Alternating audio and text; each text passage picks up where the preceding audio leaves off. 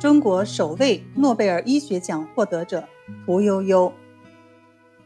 提起屠呦呦的名字，几乎无人不知，无人不晓。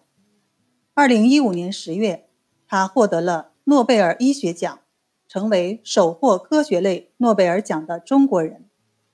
理由是她发现了青蒿素，该药品可以有效降低疟疾患者的死亡率。一九三零年十二月三十日，屠呦呦出生于浙江省宁波市，是家里唯一的女孩。父亲用《诗经》小雅的名句“悠悠鹿鸣，食野之蒿”，给女儿起名为悠悠，希望她能像山林里的小鹿那样活泼可爱。父亲难言喜悦之情，又为“悠悠鹿鸣，食野之蒿”对了一句“蒿草青青”。报之春晖，似乎这样才足够工整，足够诗情画意。然而，谁也不曾想到，就是这两句诗，将屠呦呦的一生与青蒿紧紧联系在一起，为中国医学界翻开全新的篇章，写下了厚重的一笔。屠呦呦小时候接受了良好的教育，喜欢钻研新鲜事物。喜欢阅读各式各样的书籍，诸如《黄帝内经》《神农本草经》《伤寒论》《本草纲目》等，都受到了他的青睐。虽然看不懂书的内容，但其中绘制精美的图案引起了他极大的兴趣。年幼的屠呦呦对中草药有一种与生俱来的亲密感，这对他以后潜心研究中医药是特别有帮助的。一九五一年，他考入北京大学，在北大医学院药学系学习，专业是生药学。在大学四年里，屠呦呦努力学习，取得了优良的成绩。在专业课程里，他尤其对植物化学、本草学和植物分类学有着极大的兴趣。一九五五年，屠呦呦毕业后。被分配到卫生部中医研究院及后来的中国中医科学院工作。然而，刚刚跨入研究院，屠呦呦就遇到了科研路上的第一次大挑战——血吸虫病。二十世纪五十年代以前，血吸虫病席卷中国，特别是在医疗条件低下的农村，血吸虫病所到之处，百姓成批死亡。无数血吸虫携带者的身心备受摧残，以致家园荒废、满目疮痍。在如此严峻的形势下，毛泽东发表了抗击血吸虫病的讲话，全国各地掀起了防止血吸虫病的高潮。就这样，初出茅庐的屠呦呦便在老师娄之勤的带领下开始进行研究。功夫不负有心人。经过一年多的努力，屠呦呦和娄之勤完成了对半边莲的生药学研究，证明半边莲是治疗血吸虫病的有效药物。不仅如此，屠呦呦在研究半边莲的过程里，还解决了中药银柴胡品种混乱的问题。正因为有屠呦呦和娄之勤这样的医药工作人员默默奉献、艰苦奋斗。我国在防治血吸虫病的战斗里捷报连连。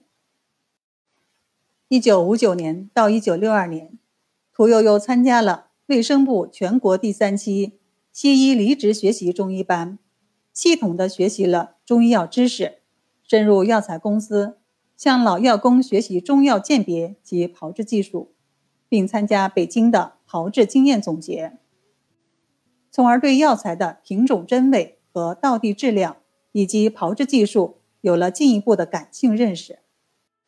后来，屠呦呦参加了卫生部下达的中药炮制研究工作，是《中药炮制经验集成》一书的主要编著者之一。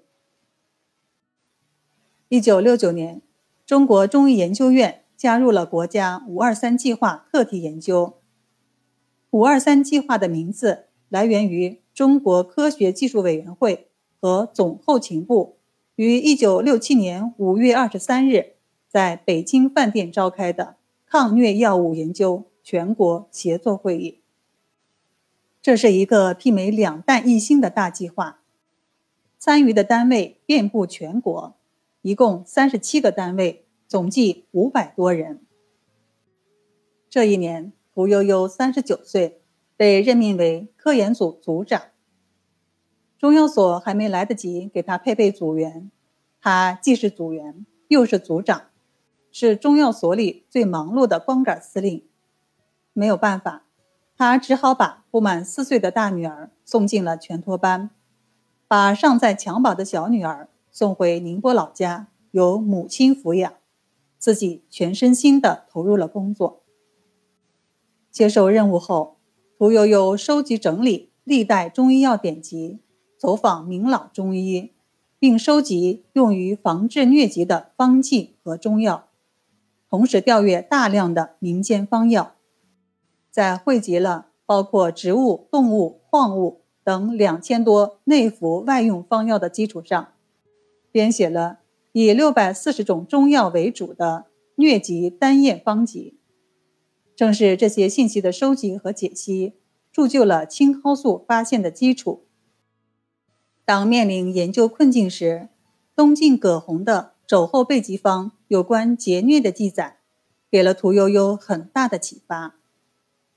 青蒿一握，以水二升渍，搅取之，浸服之，使他联想到提取过程可能需要避免高温，由此改用低沸点溶剂的提取方法。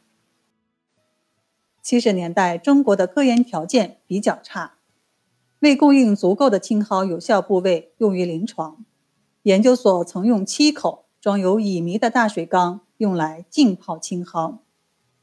由于缺乏通风设备，又借助了大量的有机溶剂，导致一些科研人员的身体健康受到了影响。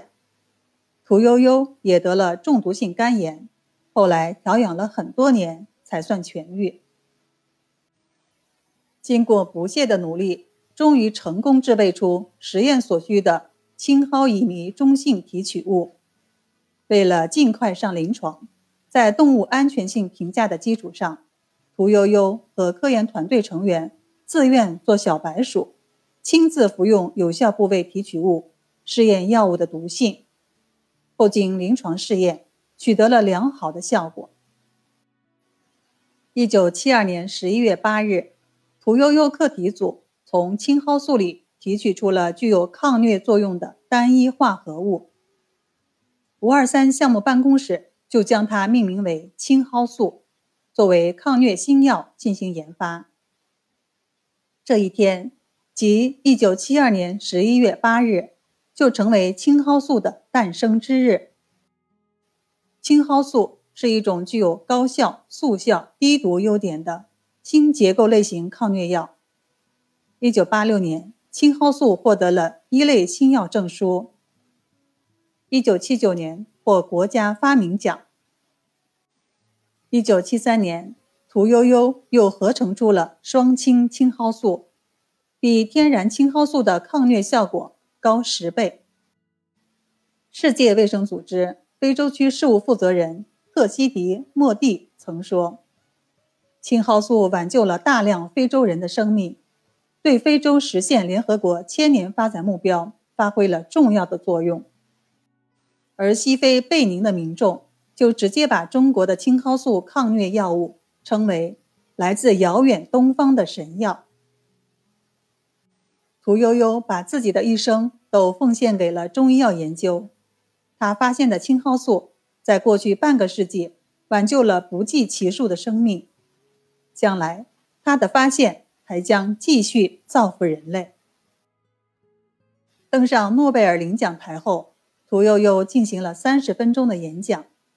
他演讲的题目是“青蒿素：传统中医药献给世界的礼物”。